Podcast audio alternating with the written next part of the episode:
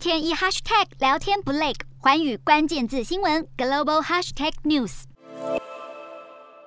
乌克兰政府发布影片，批评俄罗斯的侵略行为是当代俄西斯主义，宣示乌克兰会像一九四五年时打倒法西斯和纳粹一样对抗俄西斯主义。然而，这段影片的画面却将日本已故的昭和天皇裕仁、德国纳粹领导人希特勒以及意大利独裁者墨索里尼并列，引发日本舆论强烈不满。除了网友抗议声灌爆乌克兰驻日大使馆的官方网页，日本官方也说话了。日本政府向驻乌克兰大使馆以及乌克兰总统府提出强烈抗议。乌克兰随后将影片争议部分删除，并推文道歉，表示无意冒犯友好的日本人民。乌克兰驻日大使也透过推文致歉，表示影片制作人缺乏对历史的理解。有日本网友表示，这段影片让他们不想再支持乌克兰，但也有人认为，比起昭和天皇，乌克兰如果使用二战甲级战犯日本前首相东条英机的照片会更为适当。